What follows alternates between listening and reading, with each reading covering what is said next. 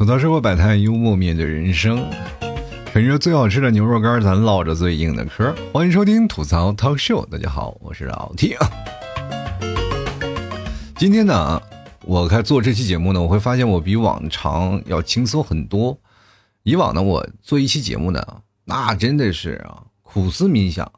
主要的原因是因为生活当中的一些素材确实是太少了，是吧？只有在现实生活当中，你遇见足够多的事情，你才能有节目嘛，是吧？给节目提供更多的养料，让大家会开心嘛。可是像我现在这样的人啊，属于生活当中清淡如水。这么说吧，就是如果你拿我的生活比到一道菜一样啊，你感觉这就是一个火锅清汤的，你涮什么肉都没有味道。所以说，各位朋友，你说我的生活现在每天面临的是什么样的生活？就是每天我处处除了发一发一些牛肉干啊，就是每天给各位朋友打包一些牛肉干，然后我就是回到家里开始想，哎，今天我节目做什么啊？今天要说什么？所以很难啊，就是我这样的生活很难碰到有意思的事情。毕竟我呢不是柯南，小小年纪见过的命案比我看法制节目都要多，你知道吗？有些时候你想，这孩子到哪儿都不太平啊。当然，这说实话，这也是受了两国差异的影响。比如说，在日本那叫名侦探柯南，但是在咱们这儿应该叫做扫把星下凡了嘛？那就真的有的时候，我看那些算命的啊，就经常会掰着女人的手说：“你这个算命的，你这是克夫啊啊，你这克夫啊。”那我就觉得他应该看柯南啊。关键最来气的是什么呢？就是小时候我们看柯南觉得特别有意思嘛，但是长大了你再去看柯南，你会发现一些问题啊，就你甚至会越看越生气。你说我都人到中年了，凭什么他依然还是个孩子？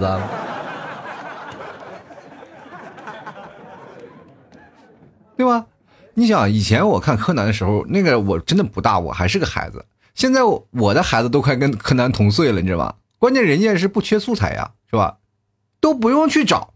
我都不用去找素材，洗个澡素材就来了，对吧？还能打着破案的由头去女子澡堂里去溜达一圈儿。所以啊，尤其是像我这种做节目的，生活当中如果素材的少了的话，就很难做，是吧？我就是想，因为你总要想办法去突破这事儿嘛，对吧？我就想，如果自己没有素材，我就问听众啊，去要一些素材。有些时候我会找一些听众就随机采访嘛，就问问年轻人现在的生活是什么样。毕竟我真的不太了解年轻人，对吧？一了解年轻人的生活就不太一样了，因为毕竟还是有一个代沟吧。我就找了一些零零后啊啊零一后的孩子们，我聊了会儿天啊，这不聊不知道，一聊吓一跳。虽然确实是挖出了很多素材，但是暂时还不能用，因为我还要翻译，你知道吗？我那个时候才突然发现，这代沟啊，那不是沟啊。那真的不是沟啊，那真的是一条大山峰，永远翻不过去，你知道吗？真的，你跟他强烈的到什么地步？我跟大家讲啊，就是那不是说你的沟深沟浅的问题，就是思维构架的一些问题。我这么说吧，就对于我来说，看他们的素材就跟我看文言文一样，字我是没有办法能看懂，但是我就是不知道是什么意思。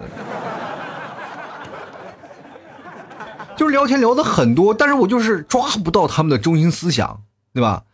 其实按照我们现在的逻辑，我来反过来看，就是我现在想想，那个时候如果我是我的话，我是不是就应该是特别不懂事那一个，对吧？我是不是应该就是在他们那个年纪，我也会变成这样，对吧？我真的很难受。我在跟这些聊天的时候，我就感觉我这自己真的变老了。我觉得这所有的一切都是因为代沟闹的。对吧？就比如说我跟我爸，我在聊一天的时候，我就在想，我小的时候，我爸妈他们是不是经常会，呃，跟我吵架呀，或者经常会打我呀？是不是就是主要的问题是来自于我们之间当中的沟通问题，也就是代沟嘛，对吧？我记得我小时候，我爸妈经常跟我说一句话：“你都这么大了，怎么还这么不懂事儿啊？”你再想想想，用用我现在的目光在看那过去，我就觉得这应该不是我不懂事儿，就是代沟闹的。你看，就是他们不理解我。昨天我跟我妈在视频的时候聊天的时候啊，可能也是发生了一些矛盾。我妈跟我说呢：“这么大怎么还这么不懂事儿啊？” 我从小就是大，从大了还是大，反正中心思想就是不懂事儿啊。所以说很难啊，你就跟父母很难去掰通这样的事情。而且到了我这个年纪，我有自己的固定的思维逻辑模式啊，每个人都有。但是你跟这现在的孩子们在聊，你就完全是差行了。虽然说我们都要同样用智能手机啊，虽然说我们同样看着同一篇网络的上时代的一些各种的讯息，你会发现真的是慢慢年轻人的喜好跟我们年这些年长人完全不一样了。他们所要的东西可能比我们更加强烈。这个时候我就感觉我们那个时候活的就就是在一一种非常傻的情境当中活着，我们的思想真的很浅薄。就在小的时候，我们真的是没什么思想，真的能玩的很开心了。我记得我小的时候就为了一个土疙瘩啊，我们按照我们那边叫土疙瘩，反正是就拿个土疙瘩，然后把自己那个磨啊，因为它很硬嘛，你可以把它磨成球形，也可可以把它磨成那个方块形，就那能磨两天两夜，你知道吗？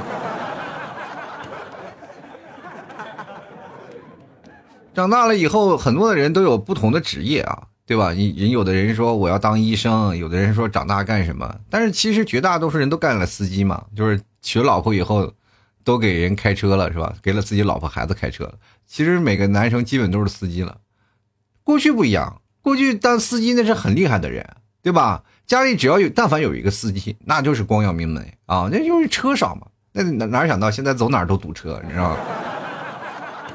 所以说，这个社会在进步，我们的思想也在进步。但是，像我在一想，我们如果在进步的话，我们也会不会会出现这种固步自封的这样一个状态啊？呃，有的时候我在想这样的问题的时候，我就难免会带入到情境当中，然后再去回忆跟零零后或者和跟零一后聊天的时候，就会发现我是真的老了。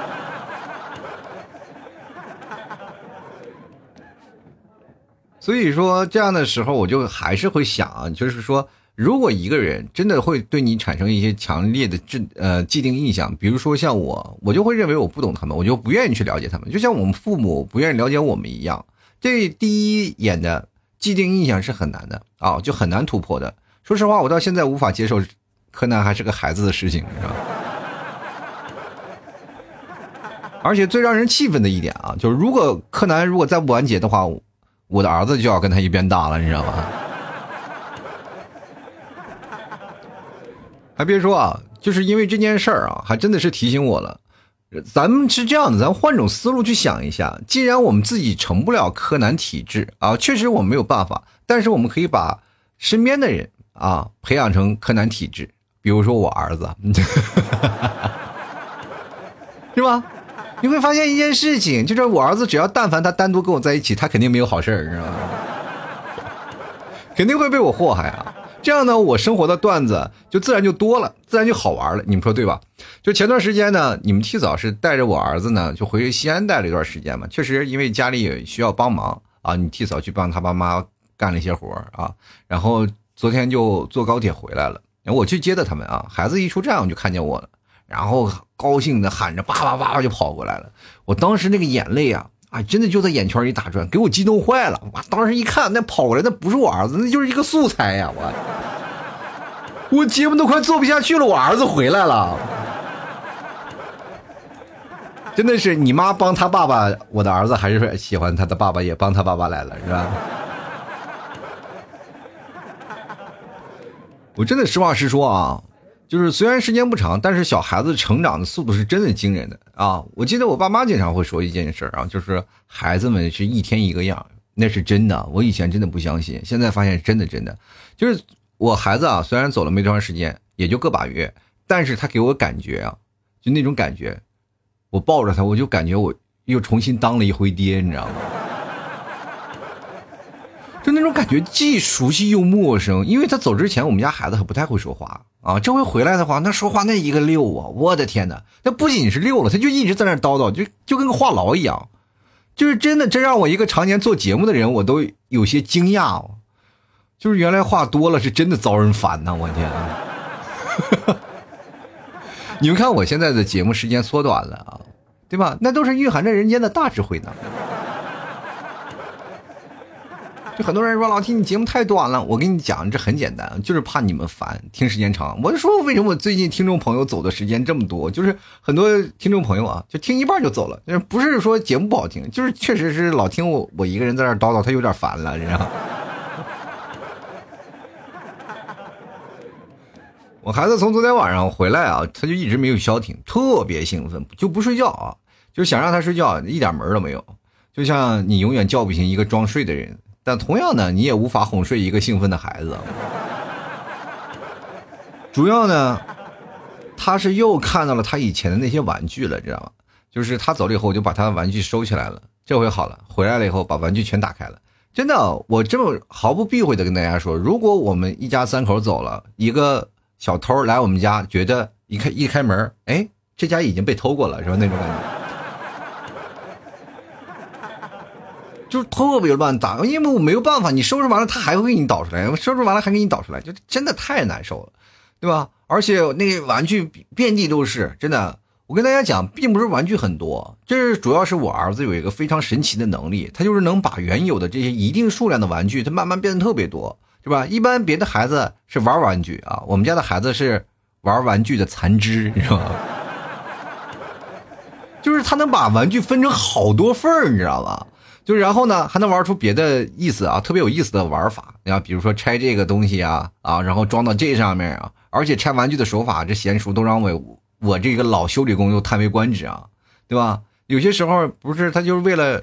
让我修车嘛，我不是经常给他以前是把车坏了给他粘一粘啊，拿着胶水给他粘一粘，或者给他拧拧螺丝啥的，就是小玩具啊，随便鼓捣鼓捣就好了。然后有的时候甚至拿双面胶粘一粘，对吧？但是今天他就是经常会有那种想法，就是让爸爸修，爸爸修车是吧？今天特别有意思，一下就把我震惊了嘛。我俩坐那里，我说吃个饭吧，先把它放在那个儿童座椅上，刚一放上，然后他就拿了个小车嘛，说。爸爸修，我说这不好的吗？没有没有坏啊，这车还好的呢。他就叭把这把那个车直接一分两半儿，是吧？然后就把车给我说爸爸修，就是这个很崩溃啊，这感觉就是很怪异，这种感觉就是像你把车开到了修理店，然后别人问，哎，先生你修哪儿呀？你说我补胎，然后当着修理工的面你把那轮胎给扎了。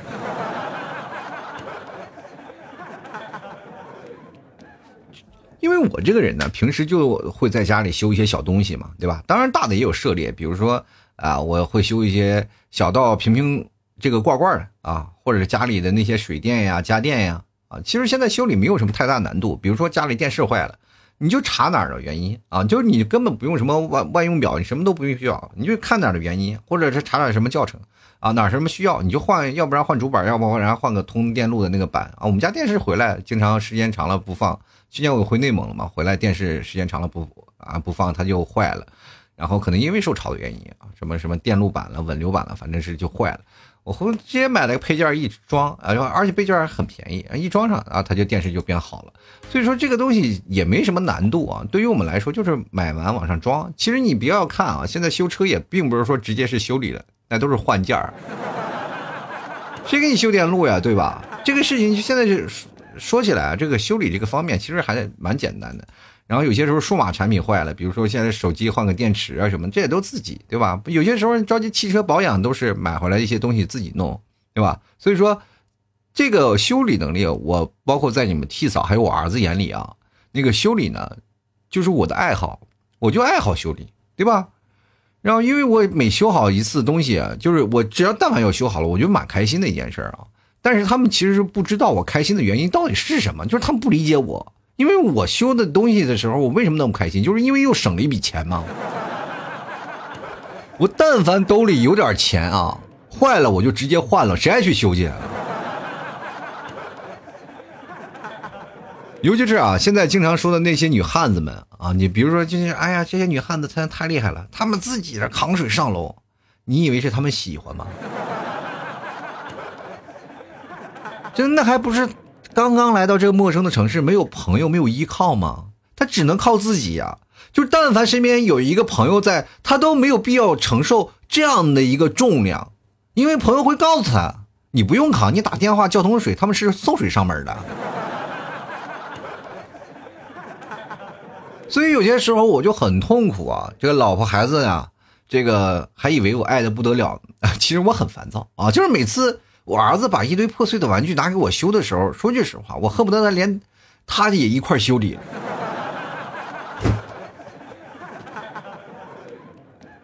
小时候呢，我很淘气啊，是吧？别的父母比如说修理玩具嘛，我的父母就会修理我。所以有些时候我看着我儿子啊，就是又帅气又可爱，但是跟他的可爱外表衬托下完全格格不入，就是他那个疯狂的破坏呀！哎呀，真的是，我一每次看到这个情况下，我居然开始理解我父母了。说实话，但凡我长得好看点，我也不会被打成那样。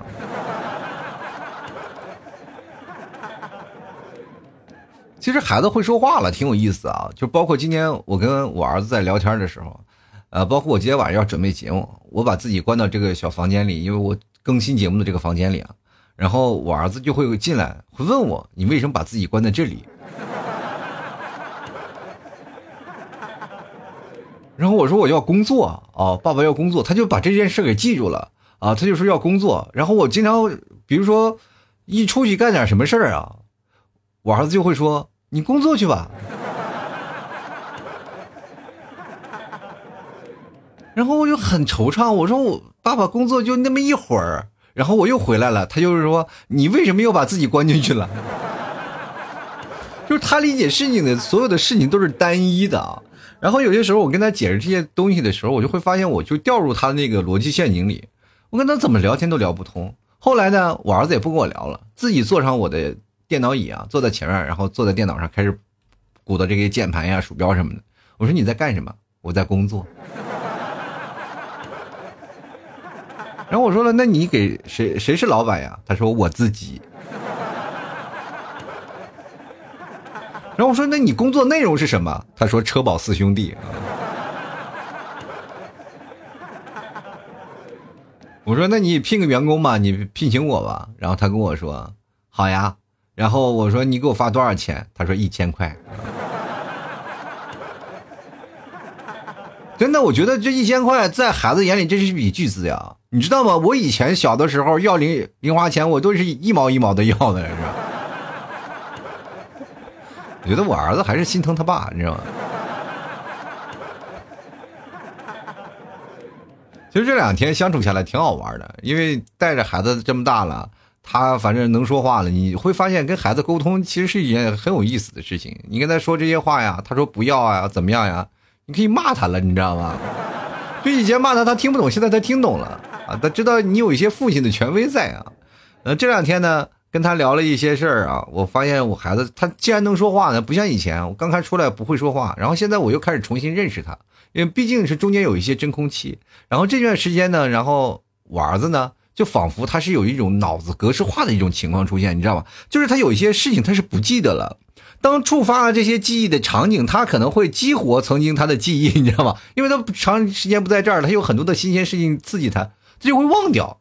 这个孩子他现在脑容量他不大，你知道吗？这孩子成长起来，他脑容量就是他记一些事情，他会会淘汰一些事情，他是这样的不断的叠加。就包括我们现在嘛，你比如说。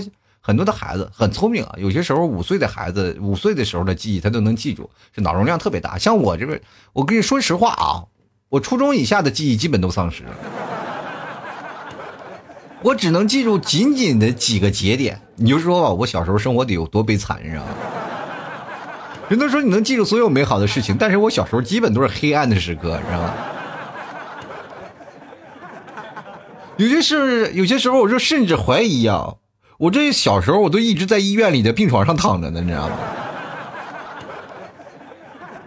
但是人生总是要过来啊。当你自从自从你自己成为了爸妈以后，你会变得特别有一种感觉，就是自豪感。说实话，呃，我不知道各位朋友啊，就是听我节目的是孩子比较多，还是已经是为人父为人母的比较多。当你真正的开始有了自己的后代以后，你会发现你的性格呀，包括你的情感方面啊，都会有一些转变。那这些转变呢，就会。包括你自己对于一些情感上面的一些细微的调整，比如说你会变得更加的感动。我以前看电视，我真的说实话，铁石心肠。我今天我陪我儿子看了一个什么动画片我真的他要看动画片然后但是每天看的时间有限，因为他妈妈说了是吧？看时间长了眼睛会瞎。那我儿子也是也知道，就是为了能看更久的电视啊。然后也就是呃，他他也是一般有有时有赏。今天我跟那我儿子看那个动画片哇，天哪！我儿子在那乐呵呵的，我在旁边哭的死去活来的，情感触动了啊，就是触景生情啊，就想我小时候怎么就没有这个条件去看动画片 因为小时候看动画片都要偷着看，你知道你不知道你们爸妈是怎么样？你们爸妈看动画片的基本都是会凶你们一顿啊，就是不让你看动画片，让你写作业。我小时候看动画片，那真的是，我妈回回去啊，就是不用摸电视的后面那个温度，不是吗？都要会摸电视后面的温度。我妈都不会摸啊，就看一眼电视，因为过去那个大脑袋电视，基本就是它会有，就你关掉电视，它那后面还有余光，你知道吗？所以说那个时候我就经常挨打，因为看动画片挨打。你看现在我还得哄着孩子看动画片吧，因为这样才能制止他继续破坏啊。所以说，当你真正成为父母，你会发现你的所有的定位都不太一样了。我身边会有很多的，就是那朋友啊，会过来咨询啊，就是老七，你说是你当了爸妈，你会有什么样的变化？啊，他们也特别迫切想希望当爸妈。我有一个朋友啊，就问我，就是老是缠着我，哎，当爸爸什么感觉呀？哎，你当爸爸最后怎么样了呀？他他老是问我当爸爸的感觉，但是他又做不了，他毕竟是个女的嘛，你知道吗？不是你问我这个干什么呀？你是想个变个性咋回事啊？其实有很多的人，他们特别不理解那种生活的一种状态啊，就比如说他们不太理解当父母是什么样的情况。我妈经常有句话告诉我：“不养儿不知父母恩啊！”确实是，当我真正有了孩子，我真的非常感恩我的父母，特别感恩，就是因为我还活着，是吧？但凡我妈手下没控制住，我估计我也就也就进那小盒子里了。你说我小时候有多气人？真的是太气人了！小的时候，所有的家里没有一个人，就是但凡有一个亲戚敢欢迎我，我都可以。举双手啊，在那叫好，所有的家里的亲戚朋友啊，都特别讨厌我。我也不知道为什么，我就跟那个不知道你们看没看过《火影忍者》啊？我跟那我有时候为什么我那阵儿追《火影忍者》追的特别厉害，就是因为我跟鸣人啊，就是主角漩涡鸣人那个待遇是一样的，所有人都嫌弃我，然后我可能就有一种逆反心理，我需要去就大肆的破坏啊，所以说才能得到他们的这个关注，哪怕被打。这结果就事与愿违，这孩子的思想逻辑你永远无法理解，就像现在我做节目取悦你们的那种感觉是一样的，就是希望你们能够理解啊。这当然了，呃，为什么要听我节目可以理解呢？只有你们听节目呢，是吧？你们才能买牛肉干，是吧？毕竟现在我就是一个定位嘛，就是一个卖牛肉干一个孩子的父亲，是吧？好了，走到生活百态，幽默面对人生啊！